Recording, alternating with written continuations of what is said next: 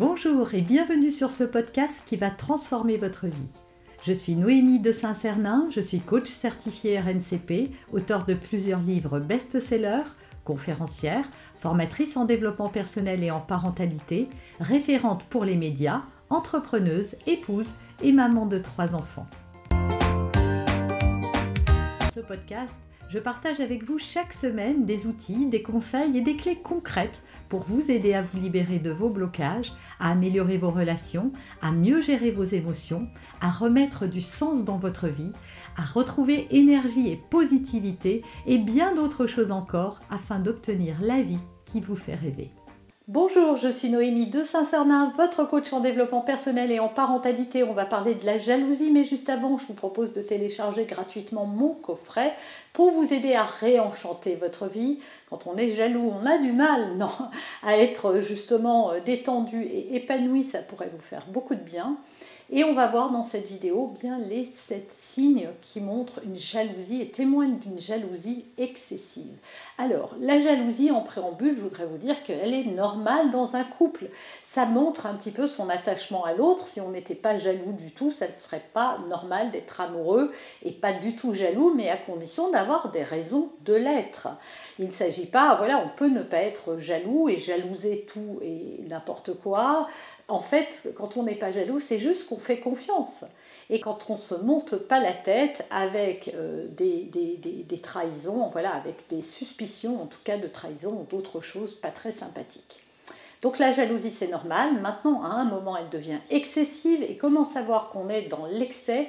Eh bien quand cette jalousie vous pourrit la vie autant qu'elle pourrit celle de l'autre. C'est quand vous voyez que l'autre ne sait plus comment faire, que ça crée des disputes dans votre couple et que c'est même la source de disputes principales. Alors là, ça n'est pas normal.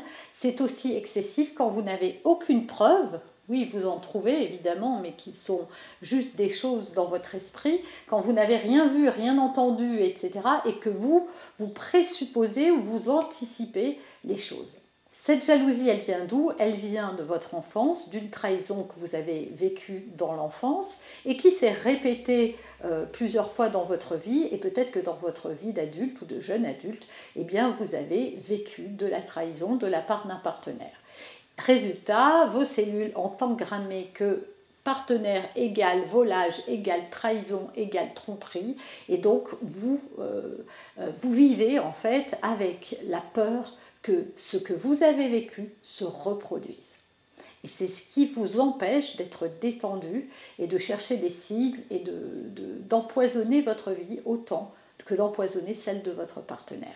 En fait, cette jalousie-là, elle s'apparente à de la paranoïa. La paranoïa, c'est quand on a le sentiment d'être en danger, mais qu'il n'y a pas de danger. Là, on est en danger de trahison alors qu'il n'y a aucun signe. Euh, ce sentiment-là, en fait, il naît d'une peur la peur d'être trahi, la peur d'être trompé, la peur d'être abandonné, euh, la peur d'être humilié par son partenaire. Mais voyons tout de suite, donc tous ces signes, un par un, j'en ai dénombré sept. Signe numéro un, vous faites subir un interrogatoire à votre partenaire. Voilà, constamment, vous avez besoin de savoir où il était, avec qui, qu'est-ce qu'il a fait, à quelle heure il est allé à tel endroit, qui y avait dans cet endroit-là, avec qui cette, la personne a parlé, etc. Voilà, ça c'est du flicage à haute échelle et ça ne devrait jamais, qu'on s'intéresse à la vie de l'autre, d'accord, mais ça ne devrait jamais être poussé à ce point et surtout quotidien.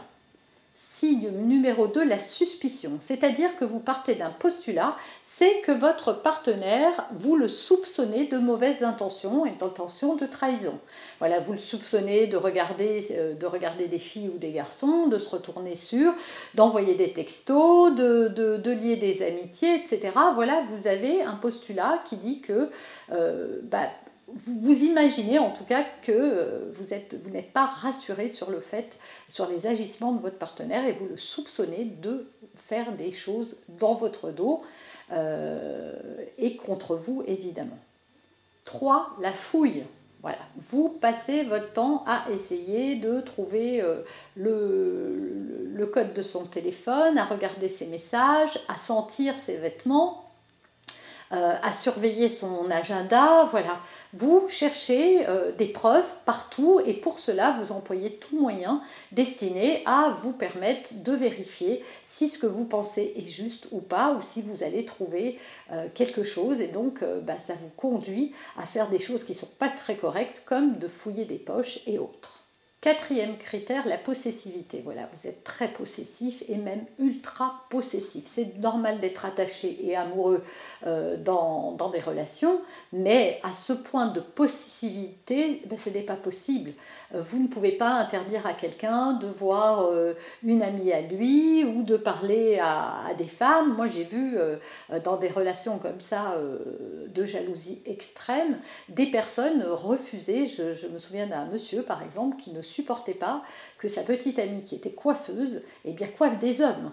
Eh bien, elle n'allait pas arriver dans son salon pour dire bah non, je ne fais que des coupes pour femmes, mais c'est ce qu'il voulait. C'était son salon à elle, et il voulait qu'elle mette, mette exclusivement réservé aux femmes. Vous voyez, ça c'est excessif. Cinquième critère, l'idéalisation. Ça veut dire quoi? Ça veut dire que vous voyez votre partenaire comme quelqu'un qui, qui, est le sujet de l'admiration de la jante euh, dont vous avez peur et, qui est sexuellement euh, associé à votre partenaire. Voilà. Et donc du coup, euh, cette idéalisation fait que vous avez l'impression que bah, toutes les filles ou tous les garçons tombent comme des mouches à ses pieds, que, que tout le monde veut le draguer, entrer en lien avec lui, etc. Et donc ça vous rend euh, profondément malheureuse, mais surtout c'est, c'est vraiment quelque chose que vous croyez, ce n'est pas forcément la réalité, comme tout ce que j'ai cité avant d'ailleurs. Sixième critère, la comparaison. Vous passez votre temps à vous comparer vous aux autres.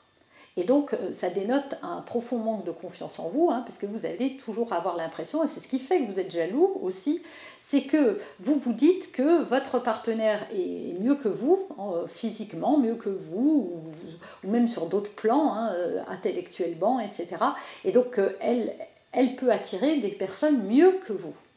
Et donc, c'est ce, ce postulat de se dire il peut ou il ou elle, il ou elle bien sûr, hein, peut attirer quelqu'un de mieux que moi, il n'y a que des gens mieux que moi, donc je me dévalorise et c'est aussi ce qui me rend jaloux ou jalouse.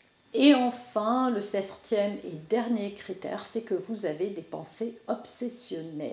Voilà, vous ne pouvez pas être détendu et relaxé, mais que vous soyez avec votre partenaire ou absent. C'est-à-dire que quand vous n'êtes pas avec lui, eh bien vous imaginez qui il voit, où il est, euh, ce qui peut se passer, y compris s'il est dans la rue ou seul dans sa voiture, mais vous pouvez vous dire qu'il va avoir euh, croisé la voiture de quelqu'un d'autre et qu'il y aura une fille superbe ou un garçon et que peut-être qu'ils vont s'arrêter sur le bord de la route ou prendre leur numéro de téléphone. Voilà, vous vous imaginez sans arrêt des choses et même quand vous êtes avec lui.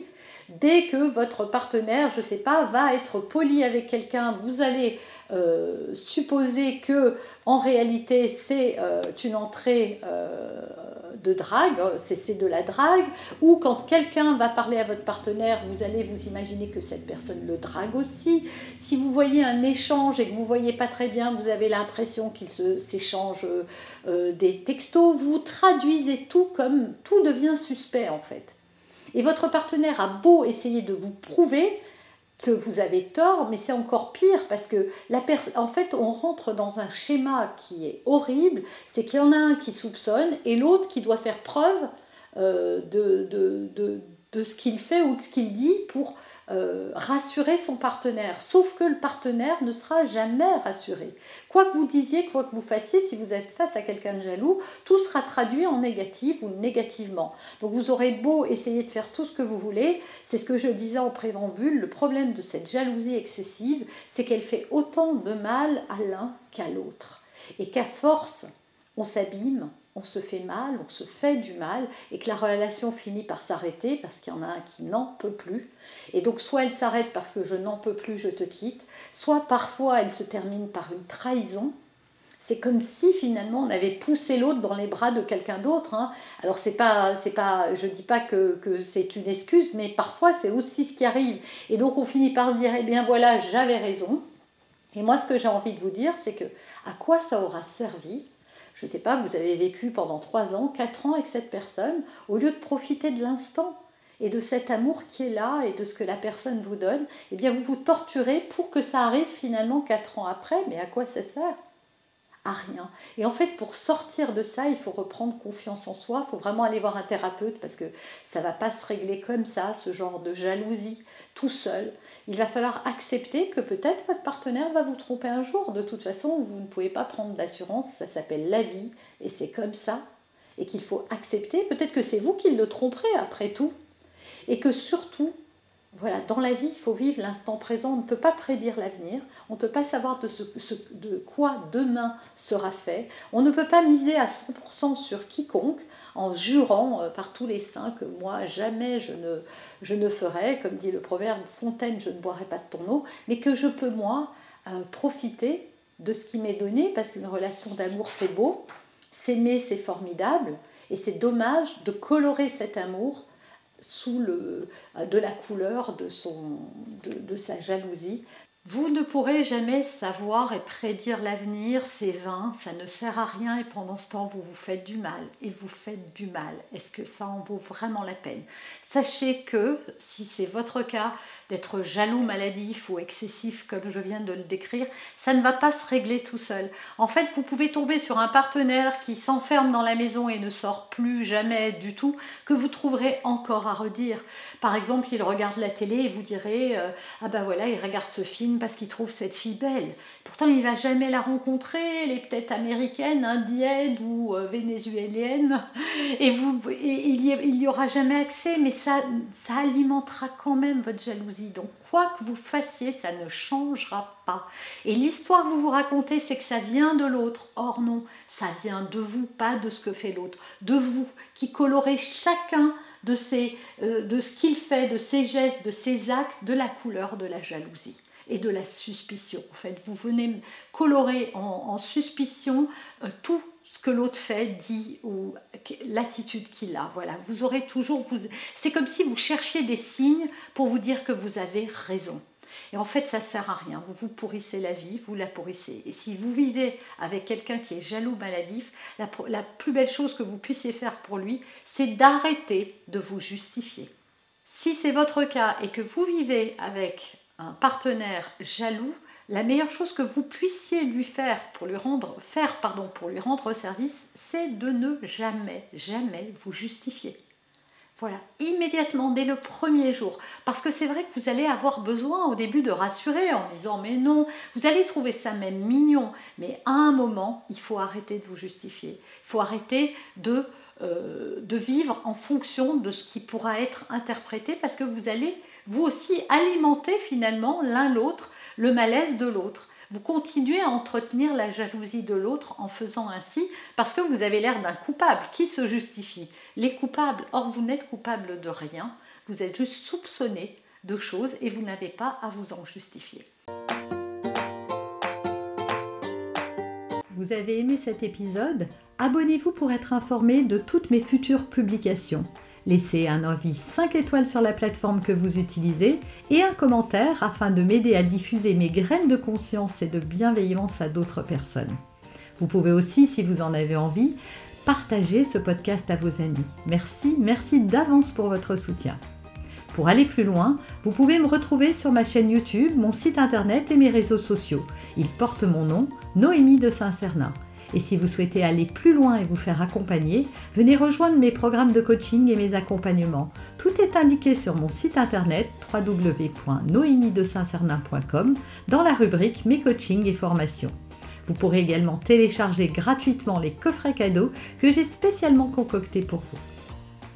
À très bientôt